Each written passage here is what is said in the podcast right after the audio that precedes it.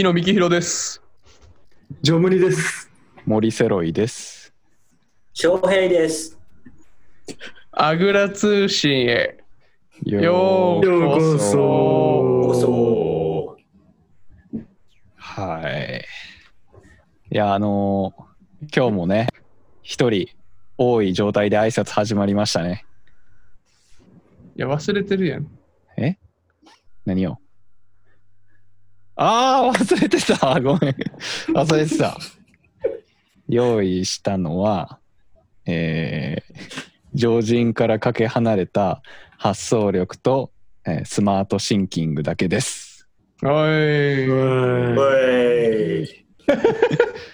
やばい、3回目やのに忘れてた。すまんすおい。ごめんごめん。お前も洗浄しちゃうぞ。お前の表面も洗浄しちゃうぞ。やめろやめろやめろ俺のも元いた会社が洗浄装置売ってるからってやめろエッチングしちゃうぞ。やめろそんな専門用語半導体専門用語誰も知らんから、いやな、会社絞られるで結構。うん、だいぶ絞られるよ半導体関連戦場まで出てる。外資も日本もありますからね。あそうわかんない。まあいっぱいあるからいっぱいあるはいはいはい。いや、そんなことより今日もゲストの方、来ていただいてる声してましたよ。してた？こあ、どうも。こんにちは。あ、こんにちは。んにちはこんにちは。あの、あの、これは、はい、しょ翔平と言います。翔平さん。翔平さん翔平さんね。それどどうやってどうやって書くんですか？その翔平あ、しょあのですね、こう人に見せるの翔と、こう、 Hey Siri の Hey で、翔平と、あの、名乗っております。さいや、あのね、あこれあの、コピー、コピーレフトなんで、ぜひ皆さんに使っていただきたいと。あそうですね。はい翔平っていう名前の人結構いますからね。いやまあ実はね、森セロイさんもね。まあ俺も下の名前翔翔平やけど平翔翔平翔平、多分、あじゃあの結構乗れる名前だと思うんで。うん。ヘイ、ヘイはだって全部大文字ですもんね。HEY で。そうでびっくりびっくり。でびっくりマーク3つついて翔平あいいですね。めちゃくちゃ上がる。ソールドアウトとか行った時の2000年代初頭の感じがする。確かに確かに。古いなぁ真ん中に。星ついてたら最高っすね。ショーとヘイの間に。あ、あ、ごめんなさい。それに、それでぜひ採用させていただきまして。あ、それは 採用してもら真え面目。真た。社面長、社長ありがとうございます。社採用長ありがとう使っていただいて。そうありがとうございますあのですね。目。そんなこといいです。いや今日はだからそう社長だ誰なんですか、翔平。翔平さんって誰なんですか？僕社長に来てもらって僕あるからの、ですね、あの、一応 IT の会社をしてまして、あの、はいスあスマホのアプリとあのウェブのア,、はいアプリを作ってます。で、あの、どういうことをしてるかと言いますと、あの、こう会社の中でこうなかなかこううまくいかないことっていうのは、なかなか組織を動かさないと変わっていかないことっていうのがあるのを、こうもっと個人が導入できるアプリ,、アプリとか、そういうものでもっと補助して、なんか例えばサラリーマンがの人が会社帰りにこうタクシーとかを使ってちょっと楽をするみたいな、まあ、そういうことをもっと別の方法でも提供できないかなと。ので、はいあの、はいいろいろあの解決策を作っていこうとしている会社をやっています。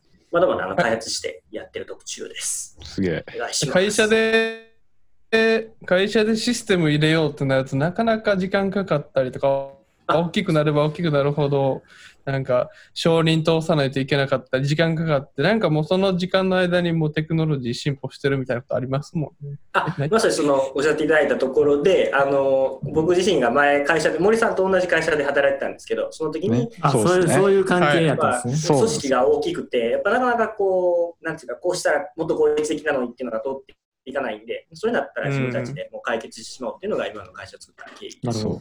翔平さんはあじゃあ、翔平さんと翔平さんの関係は？そうそうまあ僕も翔平ですから下の名前。前の会社の前の会社の同僚。はいはい。同僚で、えっ同僚とで。同期で、寮も一緒で、そうそうそう。寮が一緒。ああ、量がね。だから部屋に行き来したりしてましたね。もうちょうど一個上の階に住んでたんでもうすぐにあのウイスキー持ってって飲むみたいなあのヘニーベランダであ、そうやった、そうやった。あとは、タバコ、タバコ吸いに行かしてもらいね。そうそうそう、ねバーベキューしに行ったりとかめちゃめちゃおもろい時間過ごしてましたね。あ、そのあの、ベラン、寮のベランダで勝手にバーベキューをするそうそうそうそう。えやっちゃいけないこと大丈夫 え、それって大月くん何歳ぐらいの時ですか？僕26、7、8あたり。?26、7、8。ほいハッピーバースデー。ありがとうございます。ハッピーバースデ年齢で言うとハッピーバースデーっていう流れがあるんですね、きっと。そうですね。ああ、よくご存知で。ー。あ、よくご存知ですね。本当にそうだな。いやでもね経営者がアグツに出てきたって、はい結構初めて。初めて新しいですね。新しいよ。俺はラジオ初めてなので。今まで、うん。そうですね、2人、ゲストの人来てくれた2人か。うん。はい。レンズデカオさんと DJ のチョウっていう人がレンズデ来てくれたカオさん。うんレンズで顔さんって人もいたんですよ。へまあでも、まあはい彼らは、まあべまあみんな学生とか若い時のはい知り合いで、まあ大月くんも、まあ翔平さんもあの来ていただいてっていうことでね、え。ありがとうございます。はいありがとうございます。ありがとうございまますす。初めてのラジオ出演になりました。はいいやで、そのそ翔の平さんが、はい。まあ、その何がもうやばいかっつったら、もうやっぱね、昔から、まあ僕が同僚の時から、あーめちゃめちゃ詳しかったこととしては、もう常に仮想通貨を追いかける男って呼ばれてて、もはいはいはいはうもう仮想通貨のプロやったんですよ。プロは言い過ぎですけど、まあでもハマってたのはそうでしたね。ちらっと聞いてますよ疲れてましたようんい。うん今でこそね、もうみんな仮想通貨知ってますけど、みんなそんな知らんかった時から、自分からめちゃめちゃ興味持ってやりまくってたっすよね、あの時から。ああ、なるほど、確かに。あのちょちょっとあの、今になって冷静に思うと、あれはちょっと異質やったやろうなと思いますね。でも当時は結構。異常でした。えよー全然そう見れた。よ異常でした。よ。どどんな様子、どんな様子やったんですか？あ、僕どんな様子やったの？翔平さんは。いや、なん、ねえしなんか仮想通貨の話をめちゃめちゃ進めてくるわけでもないんですけど、はい。あの、言ったらその、土日何してんすかみたいな話するじゃないですか、普通に。普通に同僚としてね。で仮想通貨を追いかけてるみたいなことを言う、何それみたいな。はいはいはいその俺が普通に音楽聴いてるとかなんか言ってるのに対して、そんな回答してくるから、こいつやばいやつやなって思ってて、最初から。はいはい。あーあ、なるほど。あ、でもそれ僕の中で結構森くんが音楽やってるのと同じ感覚でやってたんだよね、きっとね。その、その時はそれぐらいあでディグ、ディグしてたんですね。あ、そうあ、ディグ力してて。うん。あ、その、ちょっとその、なんていうかな、IT 周り勉強したいなというのもあったのと、その仮想通貨にもともと投資したのもあって、ちょっと寮の中にこうパソコンを150万円分ぐらい、あのボーナスを突っ込んで買って、で電気代月5万ぐらいと、めちゃめちゃおもろい。電気代月5万。電気代おもろいななんですかね、あの部屋部屋があまりに暑くなるんで、あの電気代月5万ってすごいですよね。なんかなかなか生活苦しかったですね、その時は。あの なんていうんですか、電仮想通貨に変えた分はあの現金に戻すわけでもなく、ただ電気代あー5万かかって生活費を食い込んでってたんで、はいはいはい。あいや、あれですよね、そのパソコン、え、パ150万ってなパソコン何台か買ったんですよね？なんかあ。パソコン6枚と、いわゆるあの GPU。6台。6、パソコンでマイナ枚今、枚って言いましたよ。6枚。もう、あ、ごめんなさい。そういう単位なんですね。おもう そういう、翔平さんからしたら。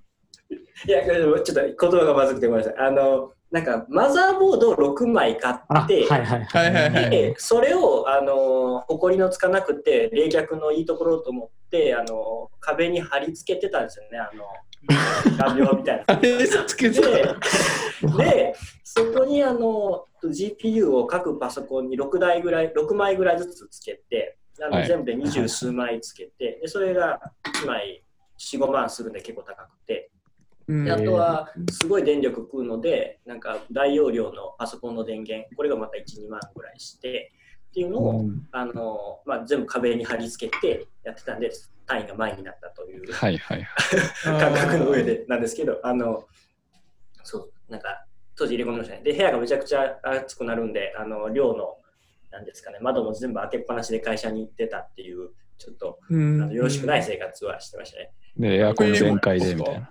あ、そうで、冬もっすか？あで冬はもう暖房いらずで、でどれくらい電力消費 するかというと、あの、暖房いらず。あの、なんですかあのドライヤーあるじゃないですか。ドライヤーを全力で3つつけ、常につけっぱなしと同じ電力が。だから最悪な家やめちゃくちゃおもろい。で、であので夏場がもう灼熱で、でも常にエアコンをパソコンの方に向けてガンガン当てながら、そその上でかつ部屋の空気を入れ替えるっていうことを、ね、ずっとしてて、はいはいははい。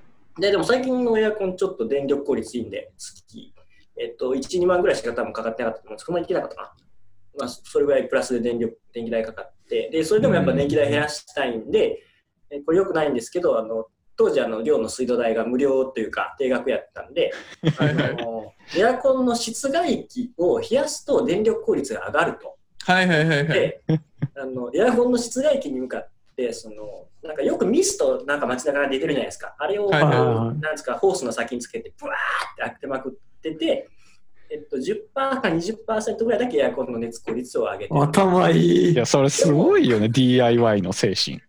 すごいわ。でもあのでも見たくれは最悪ですよ。部屋の中にホースが伝ってて壁であのベランダから常にミストあがシャそうそうそうーって出てるっていう。そうなんかびっくりするのが、その水かけてることよりも、その水道からわざわざ、そのキッチンの水道ですよね、あれ多分。のああれは、えっと、洗濯機のとこかな。あ洗濯機蛇口増やして。結構遠めちゃくい。ちゃ増やしたんですね。あの、洗濯機は一応使える状態に残しといて。そうなんです。2年ぐらい窓が閉まりきらない生活をしてました。あの、部屋使っていくんで。でもその窓、ベランダから一番。遠いところからもその水道全部水全部持ってきてベランダに出すのがやべえなって思いましたもんいや、えマジで。それ、セロイセロイ翔平さんの方は見たことあんの？その状況いやあるあるあるあるあるあるんや。もう、うんその翔平さんの家はそういう感じで当たり前というか、見慣れた感じでいつも。もうなんか入り口が厚くて当たり前みたいなドアドアたらそこの目の前の壁に全部その PC がバーってくっつけられてて壁にめちゃめちゃ熱くてそこだけあ、もう体感で普通に暑いんや。めちゃめちゃ熱いマジでねなんか。部屋の上と下と明らかに温度が違いましたね。上の方に熱い熱が溜まって。ああー、なるほど。じゃあもう下で生活するしかない。あ、そうですね。あの床で寝てました。一たまに暑い時は。あのベッドより床の方がちょっと涼しいんで。あ、そそのちょっとの段差でも？その涼しさを狙って寝てました。サバイブしてんなぁいや、でも DIY 精神、それ見習わなあかんわ。いや本そうっ当にすね。そうね、課題があって自分で考えて解決するみたいな。かっこいいな。DIY を普段からするわけじゃなくて、でもなんかなんかやりたいってやると人間動くんだなってちょっと思いましたね。普段からうん全然 DIY とかしないってあるので。その精神がすごい。ある意味かなり音楽と通ずるところもあるっすね。音楽だけじゃないけど。そこを聞き、たいです。そう趣趣味とか好きな人と、なるほど。うん、え逆にちょっと聞いてもいいですか？その音楽をこうバーって作っていく時の気持ちってどうどういう感じなんですか？その作曲とか全然こう僕らからするとそう遠いなんですか？こう技術が全然足りないんで。なんかどどうなんですか？どういう感覚で進んでるのかって僕の中ではちょっと興味あるんですよね。あなんか僕は結構あのまあ落書きし始めるみたいなイメージなんですあよー。紙に落書きし始めるみたいな。自分の遊び心を持って。でそれを形にしていくみたいなイメージですね。おーなるほどなるほど。でもそのイメージは多分その今までこう経験してきたことをこうそのまま音にこう変換して出してるみたいなそんなイメージですかね。あーなるほどでも落書きするって感覚を手に入れるまでがなかなか距離なんかなんですか？レベルが高いです。いやいやあるじゃないですか。なんか自分の好きな描きたい絵とかなんか好きなキャラとか、まあ、あれをこう落書きしていくみたいなイメージですかね僕は。おーなるほどなんでちょっと今かっこいい感じで。俺の番かな。俺がそうかっこつける番かなと思ってかっこいいかなっこいいですね。あの、落書きする版っすか、イメージっすかね。そんな、ファムーかと思った。あ、ファムーかと思った。他の皆さんはあるんですか？いやでもまあ今日はね翔平さんの日なん。で、ね、聞いていきたいんですけどまあそんだけ PC を用意するっていうその熱意っていうのが結構びっくりしてるんですけどだって普通まあ音楽好きとかだったら結構わかりやすいじゃないですか。あ音楽好きなんだみたいな。仮想通貨好きっていうのがマジで意味わかんなかったんですけどそこって何から来てるんですか？あ、そこじゃあ結構僕の中でそう明確な理由があって、で仮想通貨が好きっていうのにちょっと前段階があるんですよ。というのは、はいあの僕自身あんまりこう何でもできるタイプじゃなくてその理系で勉強してきたんですけどそのなんとか理系との知識に頼って生きていかないといけないっていう危機感というかないしそのなんですかねこうやっぱ国立なんか国なんか国のお金もらって勉強してたところなのでやっぱそれをこう社会に還元していかないといけないっていう気持ちがあってでその中で一方でそのなんていうのかなこう一緒に勉強してた理系の同期がこう結構ぶなんて就職するときにこうはい。技術、あと理系で勉強してきたことは捨てて、やっぱこう、社会的な見栄えが良かったりとか、あるいはその端的にお金が入りやすい仕事っていうのにこうどんどん変わっていったんですね。で、なんかその時に、ね、でも僕はエンジニアとして、あ研究者としてやっていきたいっていう気持ちがあって、でもそうなると当然こう収益とかが自分の中で、なんですか、その人たちと比べると落ちてくると。で、それが僕の中では結構もどかしいというか、悔しいところでもあって、その時に、そしたら自分自身何もしないのはもうなんか、なんかこう、僕の中ではなしだったんで、あの、なんていうのかな、理系のとか自分の身につけた技術をもっと駆使して彼らを超えてやるっていうのが僕の中にあって、で、そういうところで、こう、なんていうのかな、いろいろこう、いろんな話人の話とか聞いてる中で、そのこう僕がやってた物理の分野なんですけど、そのはい物理の分野とその多少金融の分野っていうのは、ちょっとその、なんていうか考え方が転用しやすいというか、あの相性がいいそうなんですね。で、はい、その、あそうなんですよ。だなんか今、物理系で出身の人がその金融のトレードとかやってるクワンツコンツって言われるようなプロの人がいるんで、まあ。多少相性はいいんですね。そういう分野にちょっと自分がちょっと手を出して、それで自分はそのこれまで勉強してきたことを生かしながら、でも彼らよりそのきなんていうか金銭的な面でなんとかあのなんていうかなサバイブすると？そうそうです。でその時にで仮想通貨っていうものがそのこういうことがやりたいっていうなんか目的の中にすごくあって、かつこれから来るなっていうのを、その僕なりのそのなんていうかな理系の中で培ってきた判断の中で思うところがあってで一回やり始めると結構やり込んでしまうんで多分あの会社のいた時に周りの人から見るとちょっと気違いに見えるぐらいちょっとやってるかもしれないと いうところです。うんそなるほのどね。その精神もう新卒1年目から持ってんのやばいっすね。いや、すうごいですね。ん。ありがとうございます。ただ、まあ、まあでもあの結構偏ってるところもあったんでいろいろあの指摘とかもらいながらですねうんやりすぎちゃういやでもあの時はね僕らの鏡でしたよ本当に。僕鏡でよかったのかあれですけどね。はい。おかげで新卒で一番最初に辞める人間に僕がなれたのでその その鏡を参考にしながら。僕参考にしてたんですけど、それ。あのなるほど。じゃあも元からそういうその精神があったから最終的にまあその時は仮想通貨に情熱注いでたって。そうそうそう、だから仮想通貨でなくてもよかったんですね。で、その時なんか10例えばこう、なんか10年に一度とかの大きな波がた、なんか技術的な波とか来てると思っていて、その時には、その時は仮想通貨がそうだろうというふうな判断をしたとういん。うことです。判断バチ当たりしてるじゃないですか。あだってよかったですね。あそこはそうですね、理系にとって判判断がしやすい分野だったっていうのはあると思うんえですね。ーああなるほど。ただ、その中で、多分自分の中で大事だったのは、あの結構やっぱ詐欺みたいな情報もすごく多かったんですよ。でそれとの区別をできたか、情報取捨全選択ができたかっていうところが大事だったと思っていて、でそれはなんかやっぱりこう、うん。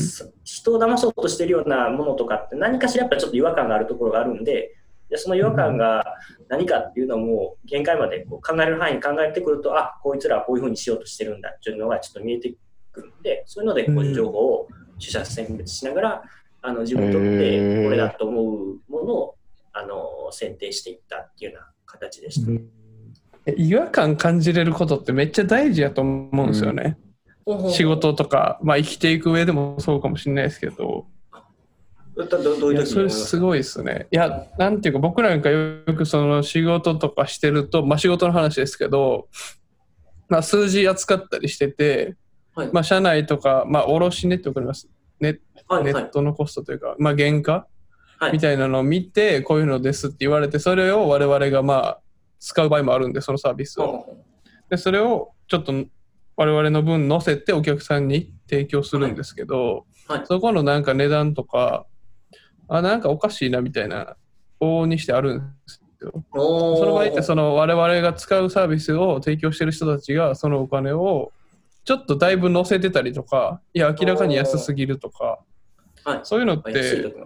そう、でもある程度その何かっていうのを分かってたりとか、そのプロセスにどういうことが含まれるとか分かってたりとか、だからこれぐらいのだ金額で妥当性があるみたいな、はい。そういうのが分かってないと、うんはいはいはいって言って、これでっていうふうに次にステップに進んじゃうんで、損しちゃう。自分の中である、そう、自分の中である程度、これはこんぐらい、これはこんぐらいとか、数字がいっぱいバーってデータの中にある中でも、この数字だけなんか異様に大きいなとか、ちょっと異様にい異常値があるなみたいなうん。のをパッて分かることが結構大事だったりするんで、うんちょっと似てるかもしれないですね。ああ、ありがとうございます。それでもそれ分かんのって多分いろいろ調べたりとか勉強しないとその異常値にまず気づくことができないと思うんで、うん。多分そういうのをまあ考えたり勉強されたんやろうなっていうのはすごい思いますね。うん。リスペクト。そうですまあ、資料はよ技術的な資料を読み込みやすかったっていうのはその時は多分あの理系の強みでしたね。はいはい。技術的な資料を先に読んでるからなんかおかしいことがちょっと変なことを言おうとしてたら気づきやすいっていうのはうん言いました。その今じゃあ例えばじゃあ仮想まあ仮想通貨ってまあちょっともうブーム過ぎ去ったみたいなところあるじゃないですか。はい。今のそのじゃあ次これが来るだろうなみたいなそのなんか予想みたいなのは大月くん翔平さんの中であるんですか？ああ、今、今、今ですね。今は、そのちょっと技術からそれるんですけど、うん。あの、熱い業界としては、あの、整形の業界がめちゃくちゃ熱いと思います。あ、そう。整形？それは整形ってのは美容どの整形。ですか？あ美容整形。の美容整形。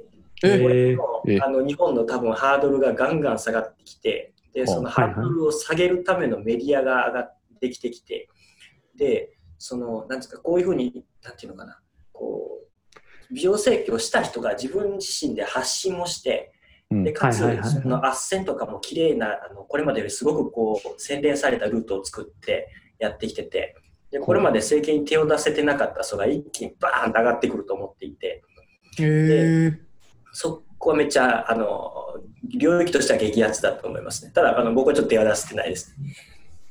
ー。それはえ翔平さんが自分を整形しないからですか？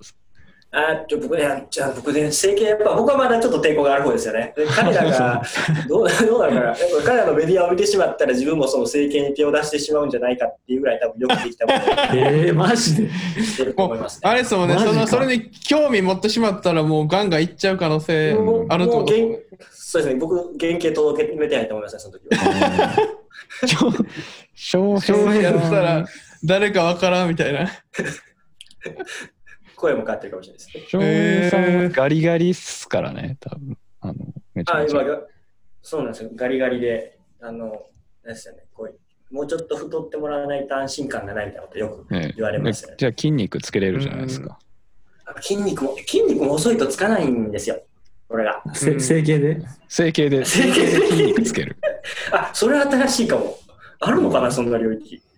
それやりましょう。確かに、それ、ニーズとしてある気しますね。あのー僕がはい高校の時サッカーやってたんですけど、はいまあ学生なんで筋トレとかめっちゃやるじゃないですか。あは友達とノリで、ノリっていうかまあはい普通に。はいで、一人結構細い子がいて、そいつも同じこと言ってて、翔平さんと。もういくらやっても、もう元が細いから、つかないそうなんですよ。で僕なんかどっちかっていうとちょっと脂肪がつきやすい方なんで脂肪を落としてやればまあある程度ちょっとムキムキって感じにはなるんですけどもうその子はいくらやってもつかないって言ってたんで そういう人がねやっぱこれからの季節海とか行ってあそれなんですよ。海行きにくいんですよ。そうニーズ多分ある一定のちょっと狭いかもしれないですけど絶対あるのはあると思うんでなんかそれやったらいいかもしれないですね。自分を被験体にして、ちょっとぜひ検討してくだでもさい。次、翔平さん会った時ムキムキ出したらおもろいね。いや、誰みたいな。その、その視点やばいっすね。なんか、人やばい領域にこう、なんかもう、いわゆるテクノロジーみたいなイメージ持ってたんですけど、ああ、確かにね。今話聞いてると、やっぱもう全部見てますね。うんでただ、僕自身あんまり別に情報、その、なんていうのかな、あの、調べるのが決して得意ではないんですよ。で、その、大事な、僕の中ではその情報を取捨選別するところがあって、やっぱりその、なんていうかな、その、自分にとって有益なものになってくるか、その、変うんわってくると思うんで、そ、そこがすごく大事だと思ってます。で、ああーちょっと話を聞いたときに、その自分のなんか目的とか、こと線に触れるものがあったら、それに対してちゃんと調べるっていうタイプなんですよ、僕は。うんはいはいはいはい。ただ、逆そうっすにその、ね。で、はい。であ、はい。あ、どうぞどうぞ。あ、ごめんなさい。あの、なんていうかな、情報を集めるっていうことに対して、僕結構人に助けてもらってるところが多いんですよ。今、なんていうかな、あの、一緒に会社やってるメンバーとかも、例えばその、速読ができたりとかでものすごい大量の情報を仕入れるタイプなんですね。速読ができある友で達。彼らがバーッといろいろ話を振ってくれる中で、うん自分に必要なものを探してるっていうような、ね、だからその、まあ、彼らに僕ももちろん提供するんで、あのそれをしてもらえるっていうことではあるんですけどあのなんていうかなその自分の能力を補ってくれる人に助けてもらってるというかそういうところはいはいはあります。うん。いや、それ多分ね、あの、は今日、はい業界はちょっと違いますけど、DJ とかも結構もう同じこと思ったやと思いますね同営業マンもそうかもしん。れんけど、マジで。そうそうそう。でなんか一個言うと、はいあの DJ ってまあ曲いっぱい知らないとダメじゃないですか音楽の DJ、はい。で新しい曲とかかっこいい曲を日々追い求めてるんですけど、まあ、やっぱ今ってもう昔はレコードとかしかなかったんでレコーダーさんのホームページとかレコーダーさんに行くのがマックスだったんですよ情報としては。はい。ただ今はもうネットが普及して、Spotify、Apple Music とか、まあ、それ以外のちょっとコアなビートポート、バンドキャンプとかっていう音楽が買えるは MP3 で、サイトとかも世の中にそういうものがいっぱいあって、音楽、YouTube もあるし、ありふれ、もう溢れまくってるんですよ。うんその中でもちろん全部見ることは無理なんで、どうやって自分の好きなものとか、自分の今まで知らなかったけど、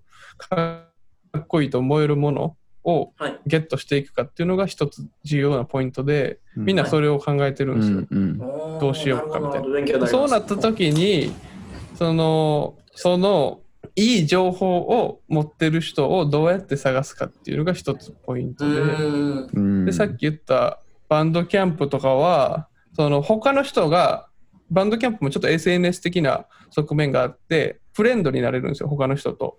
フォロー、フォロワーっていうのがあって。はいでそのバンドキャンプっていう音楽の売り買いしてる状況で、え状あの場所であのフレンドになったりすると、その人が今まで買ったものを見れたりもするんですよ。うんうん。バンドキャンプ上で。なるほど。で、その、なんていうか、まあ、その人の部屋のレコード棚見せてもらえるみたいな感覚。はい。で、うんうんうん。なるほどなるほど。だから、そのイケてる人をすバンドキャンプ上で発見できたら、結構もうそこ見れば、あ、これもかっこいい、これもかっこいいってなるから、うんちょっと楽できるというか。そういう人を何人知ってるかっていうのも一つ大事だったりするんですよね。なるほど。だからちょっとさっき言ってあた翔平さんの情報報の速読できる人がいっぱいいた方がいいじゃないですか。なるほど。はい。まあ、それをまず選別するのも大事かもしれないですけど、はい。ありがとうございます。なるほど、なるほど。それとなんかめっちゃ似てるなと思いましたね。あありがとうございます。あ、ちょっとそのお話、ちょっとすごく聞けてよかったです。というのは、あの、僕はあの会社で、その、社長社長社長、そんなことない。こありがとうございますしか言うてへん。CEO! この、ここのこの感じ変えれないんですよ。いやいや、めちゃめちゃいい、いや、いいいいこといいところだと思います。ほんま、翔ありがと平さん。うございます。ちょうまく言ってもらってありがとうございます。ありがとうございますしか言うてへんけど。で、あの、なんかその、その情報をこううまく共有することでお互いがこう、なんていうか、アップデートされていくというか、いい方向に行けるっていうのが、うん実は僕らの会社としては、そういう、そのなんていうか、仕事を楽をししていくっていうことを、こう、サービスとして提供してるんですけど、その根底にはその、まあうまく情報共有をしたりとかっていうのをすごく大事にしようと思ってて、なんでその、はいはいオープンソースとか、あの、クリエイティブコモンズとかコピーレフトとか、そういう概念を駆使して、もっとあなるほどの人の働き方を改善しようとしているところなので、ちょっとそのうん DJ の方もそうっていうのあは伺えてよかったです。聞いたことありますわ、その翔平さんがオープンソースカルチャーにが大好きっていうの。あそうそうあそうそうそうそれあそれ確かにちょっと昔からちょっと取りつかれてるところ。なな前ね僕に聞いてくれてましたもんね1年ぐらい前にあの音楽にはオープンソースの要素があるのかないのかっていうあ、そうそう、ちょっと気になって、そうなんですよ。ありましたね。薄い、薄いですよね、音楽のオープンソースカルチャーは多う分。ん、オープンソースカルチャーは薄い。ちょっと閉鎖閉的な鎖感じですね。的なところ、そうそう。前もその話をちょうどそのままして。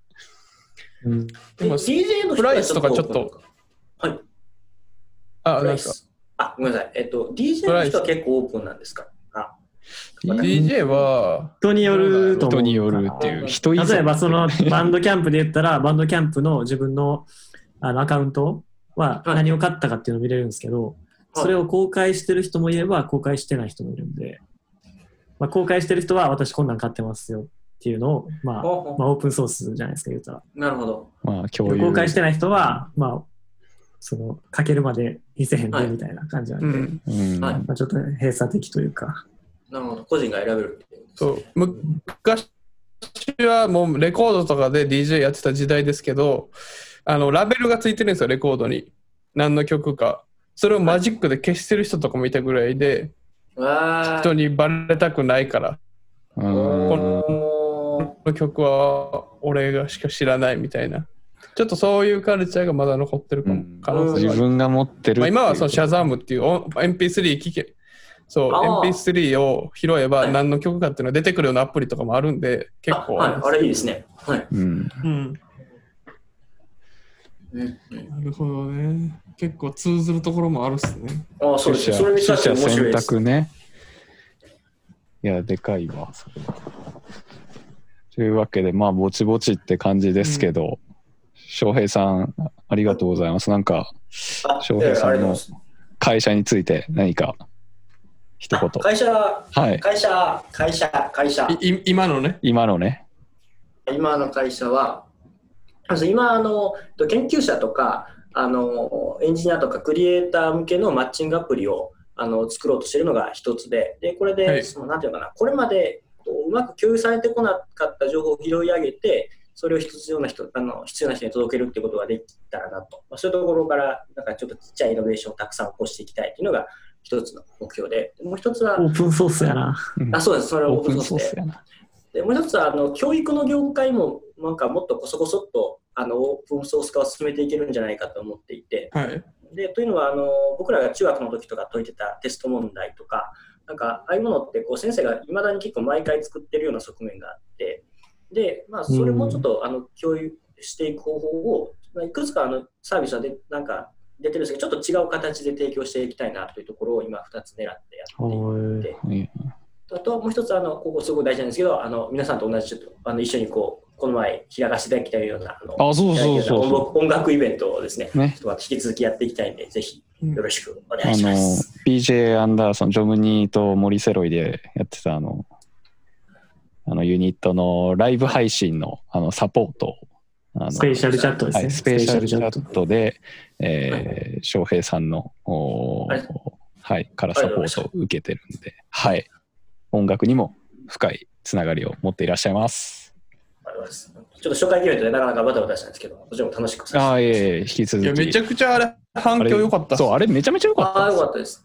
はい、見てくれた人に後であの個人的に話したりでフィードバックもらったりしたんですけど、い、やもう最近の配信のコロナ禍での配信で一番良かったとか言ってくれる人も、それはいいかった。えーほほうん、めっちゃ良かっあと、たんですあね面白いですね嬉しいです。うん。あと、ミュージシャンの方からの、その、なんていうんですかね、こうフィードバックも良かって、そこも、あの、我々です嬉しかったところです。ああ、よかったです、よかったです。これからもやっていきましょはい、ぜひ、お願いします。う。じゃあ、あの、こんな取捨選択してるよ、みたいな意見があれば、あぜひ、え、kylh.agra.gmail.com まで、えー、お送りしてください。お願いします。お願いします。はい、本日は翔平さんありがとうございました。ありがとうございました。ありがとうございました。